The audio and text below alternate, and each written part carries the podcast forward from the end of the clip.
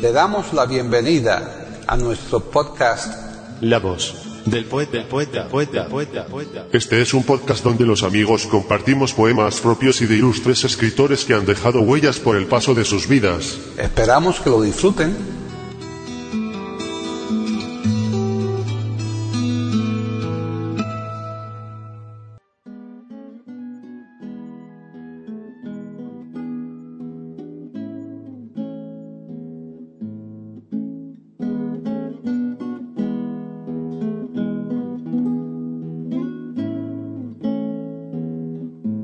Hoy presentamos a Rafael Acevedo recitando poemas de diferentes autores.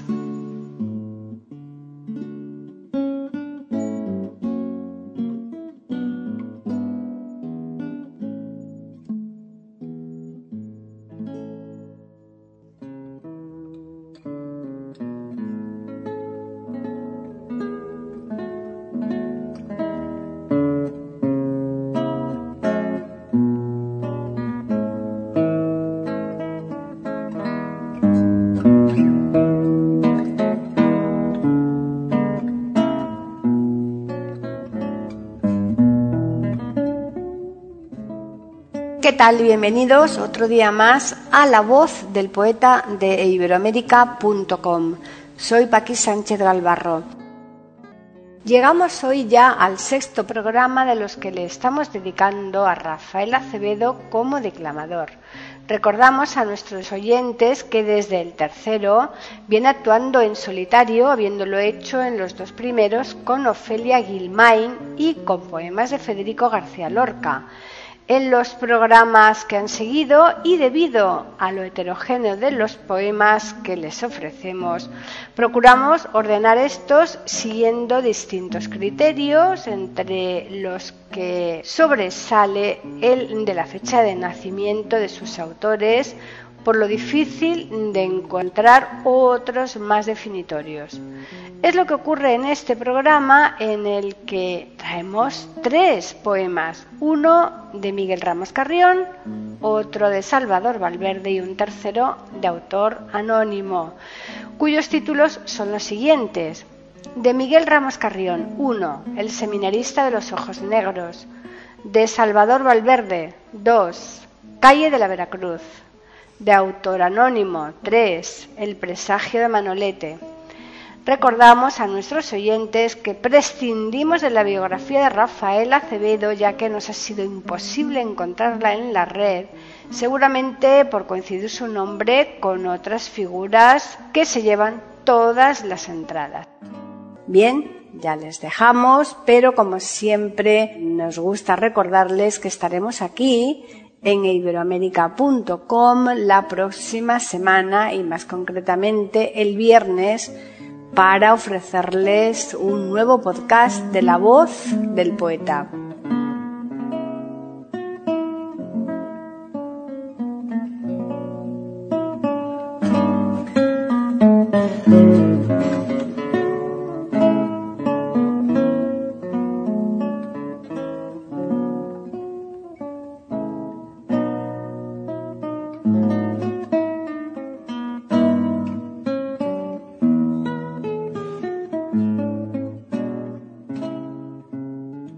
La voz, la voz, la voz poeta, poeta, poeta, poeta, poeta, poeta. Aquí en iberoamérica.com y radiogeneral.com.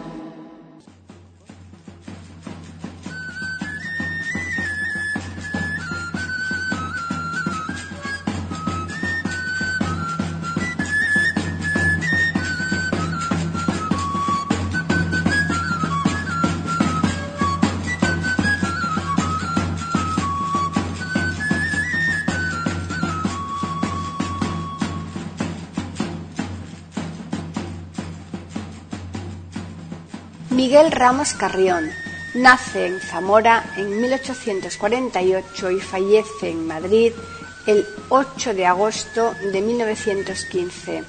Fue un dramaturgo, periodista y humorista español. Pertenece al romanticismo. Fundó el semanario satírico las disciplinas y sus chascarrillos, versos jocosos, cuentos humorísticos, el Moromuza de La Habana, entre otros. Usó los seudónimos Boabdil, El Chico y Daniel. Fundamentalmente escribe obras de teatro y cuenta también con varias zarzuelas. Una de sus obras poéticas más relevantes es El seminarista de los ojos negros,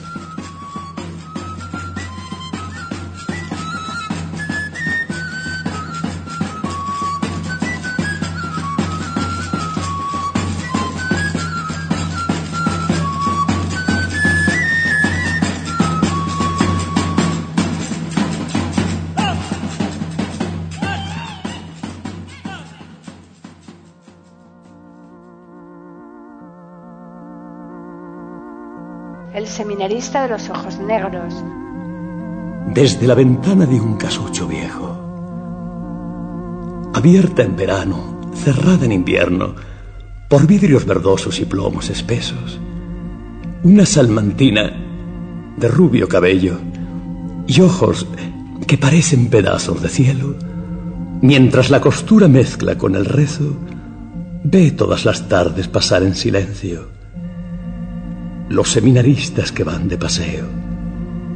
Bajan la cabeza sin erguir el cuerpo, marchan en dos filas pausadas, austeras, sin más nota alegre sobre el traje negro que la beca roja doblada en el cuello y que, por la espalda, casi roza el suelo.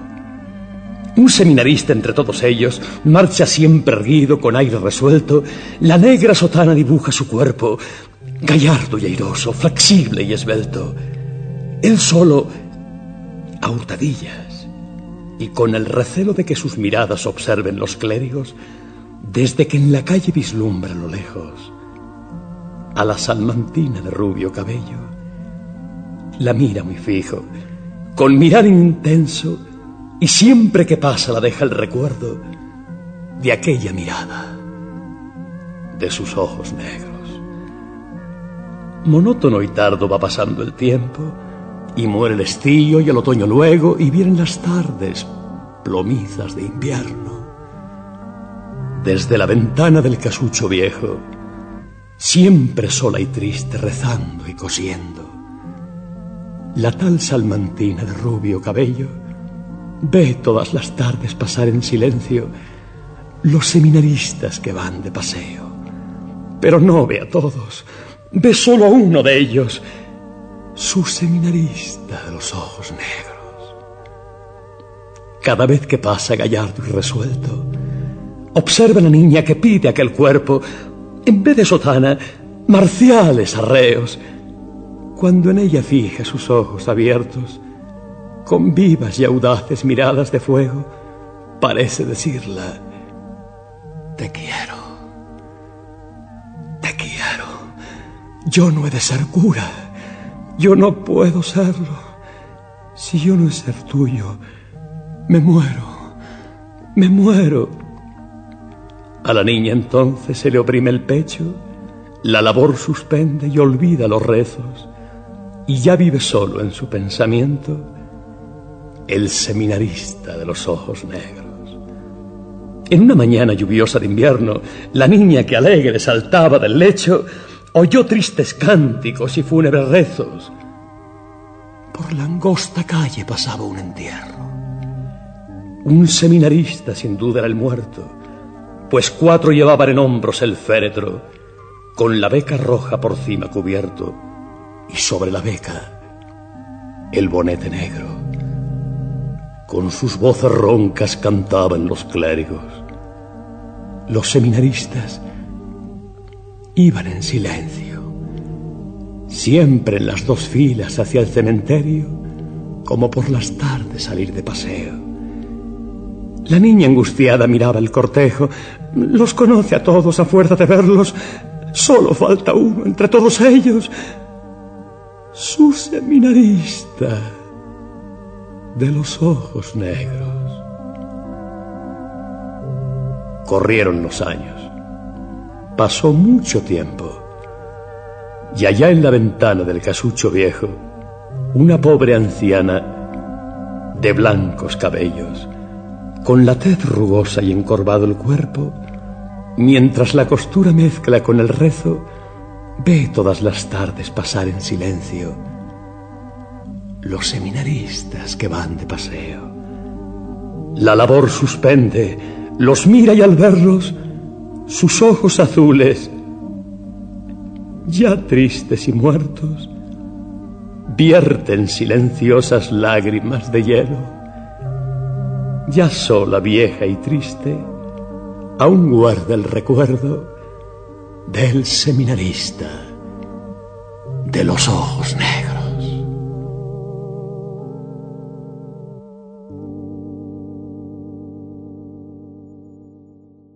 La voz, la voz, la voz, después, después, después, después, después, después, Aquí en iberoamérica.com y radiogeneral.com.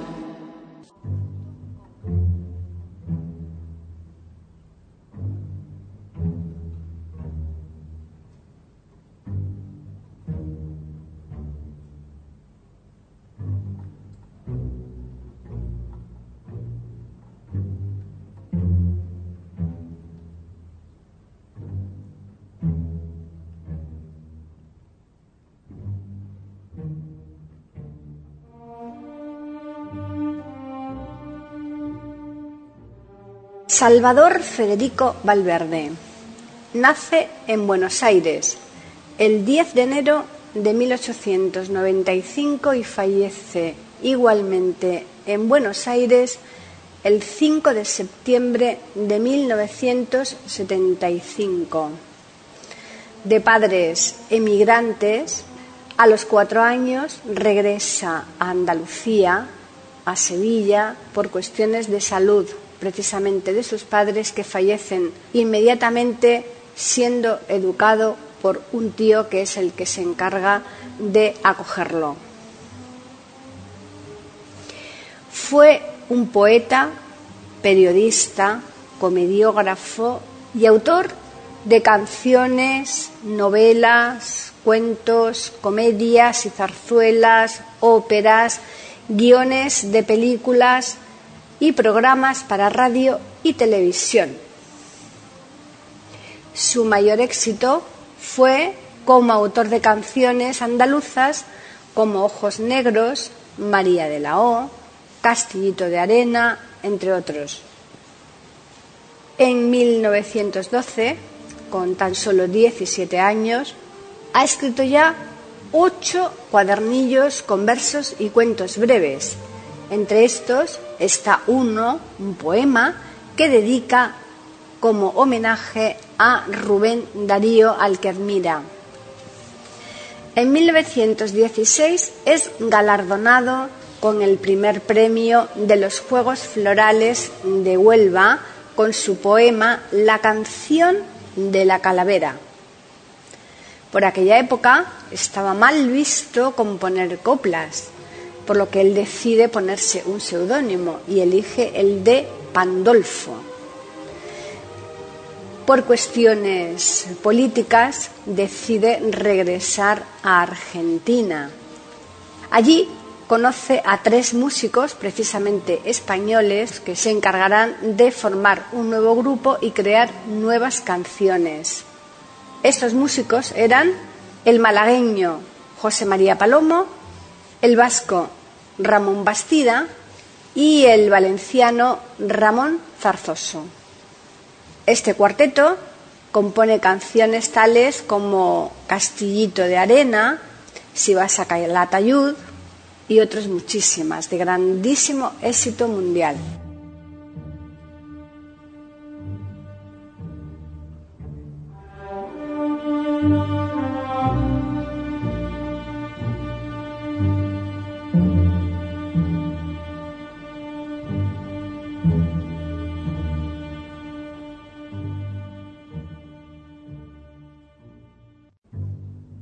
De la Veracruz.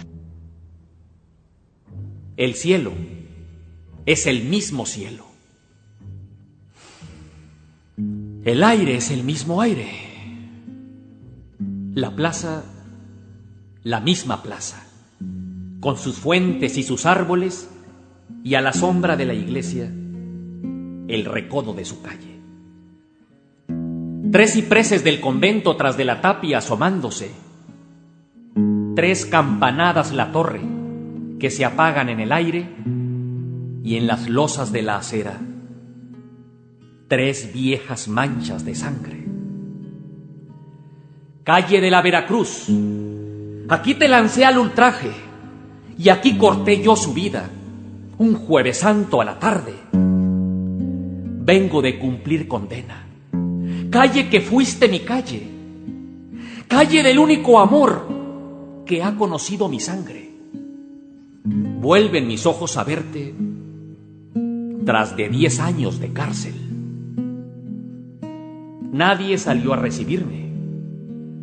De la estación al pueblo no me he encontrado con nadie. Mejor, me hablarás tú misma. No quiero que otros me hablen. Tengo miedo que me digan que no supiste esperarme. El pueblo duerme la siesta. Están desiertas las calles. Los guijarros echan fuego. Quema el aliento del aire. Tu casa enfrente. Diez años soñando con este instante. Zaguán de rojos ladrillos. Patio de sombra y de ensueño. ¿Quién podrá nunca olvidarte? Te asomas tú por el patio y al verme pierdes la sangre. Se te ha puesto la color de los nardos al mirarme. Buenas tardes, digo yo.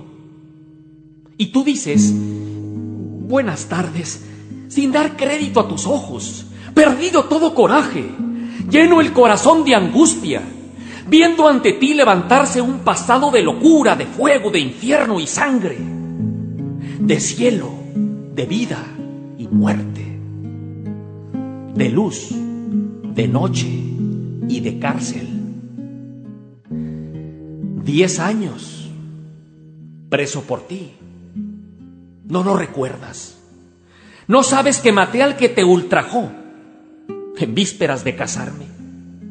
No se han borrado aún del suelo las manchas de aquella sangre y ya en tu pensamiento. Hace tiempo me borraste. Lo estoy viendo y no lo creo. Te has casado. No me engañes. Esa alianza de oro lo va publicando al aire. No escondas la mano atrás. Tras de traidora, cobarde. Y eres tú a quien tanto quise. ¿Y eres tú quien me juraste toda la vida quererme y hasta la muerte esperarme? No, no eres tú la mujer capaz de sacrificarse. Mirad, mira, me debes diez años. Mira que vengo a cobrarme. No hay plazo que no se cumpla ni deuda que no se pague. Hoy vamos a rendir cuentas. Que no grite, que me calle, que alguien duerme es un niño. Un niño que corre a decirte madre. Y con los ojos muy grandes me mira todo asustado pidiendo que no te mate. No. No quiero pedirte cuentas. No quiero verter más sangre. Siento roto cuerpo y alma. Vengo cansado del viaje. Ven, chaval. Carita de ángel. ¿A quién te pareces? En los ojos a tu madre. ¿Cómo te llamas? Paquito.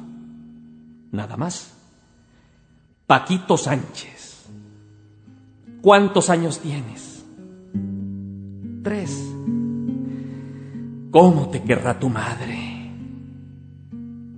¿Me dejas besar al niño? Gracias. Dios te lo pague. Me ha besado. Hacía diez años que no me besaba nadie. Mira, ¿sabes qué te digo? No hagas caso de refranes, de plazos que no se cumplan y deudas que no se paguen. Ya no... ya no me debes nada. Adiós que vuelvo a marcharme. Eh, no, no me beses la mano, que no soy santo ni mártir. A este le debes la vida. Dios lo bendiga y lo ampare.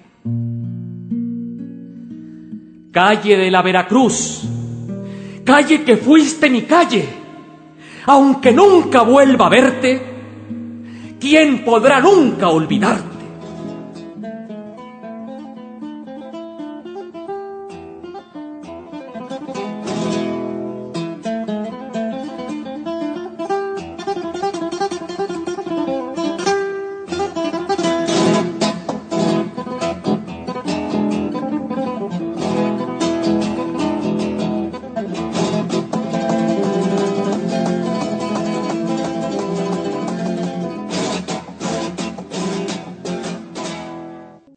Voz, después, después, después, después, después, después, después. Aquí en iberoamérica.com y radiogeneral.com.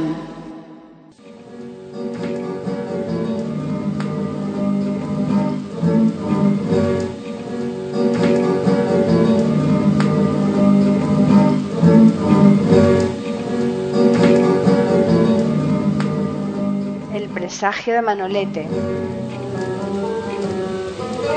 Aquella tarde en Linares se fue a los la muerte. Nadie la vio en los tendidos, nadie.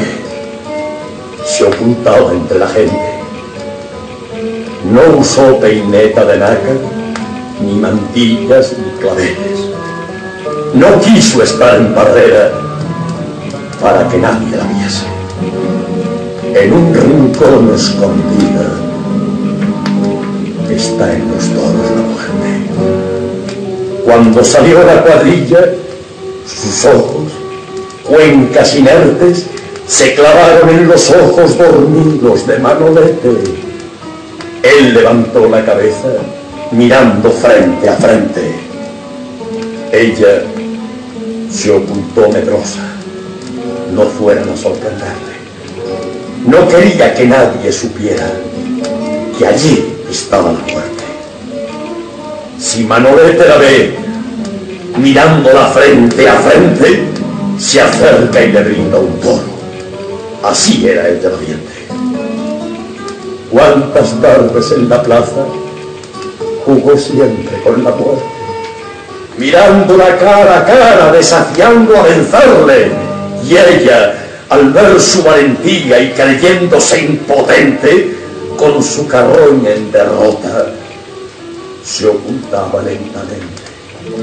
Por eso aquella tarde en Linares, sin mantilla ni claveles, la tantas veces vencida, se la juró a Manolete. ¡Ay, Córdoba la sultana! Pon luto en tus minaretes, que esta tarde la pálida se la ganó a Manolete prender crespones en la reja, no poner más claveles que por rojas me recuerdan la sangre de Manolete, bordones de la guitarra, no tocar por martinetes, ni fandanguillos, ni tango, que está llorando la gente, la muerte de un cordobés, muy torero y muy valiente.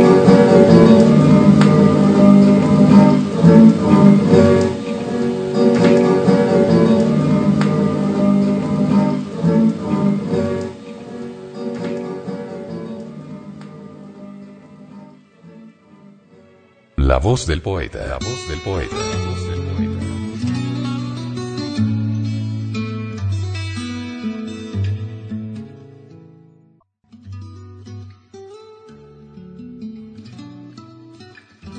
Grabación, edición y musicalización. A cargo de Antonio Verán Elvira. Le damos las gracias por haber aceptado la invitación para escucharnos. Te invitamos a participar con algún poema de tu inspiración O si tienes alguna sugerencia, escríbenos al correo. Pueden escuchar otros de nuestros podcasts en eiberoamerica.com. Ahora apaguemos la luz y dejemos descansar la voz del poeta. Mientras exista en el mundo una mujer hermosa, habrá poesía.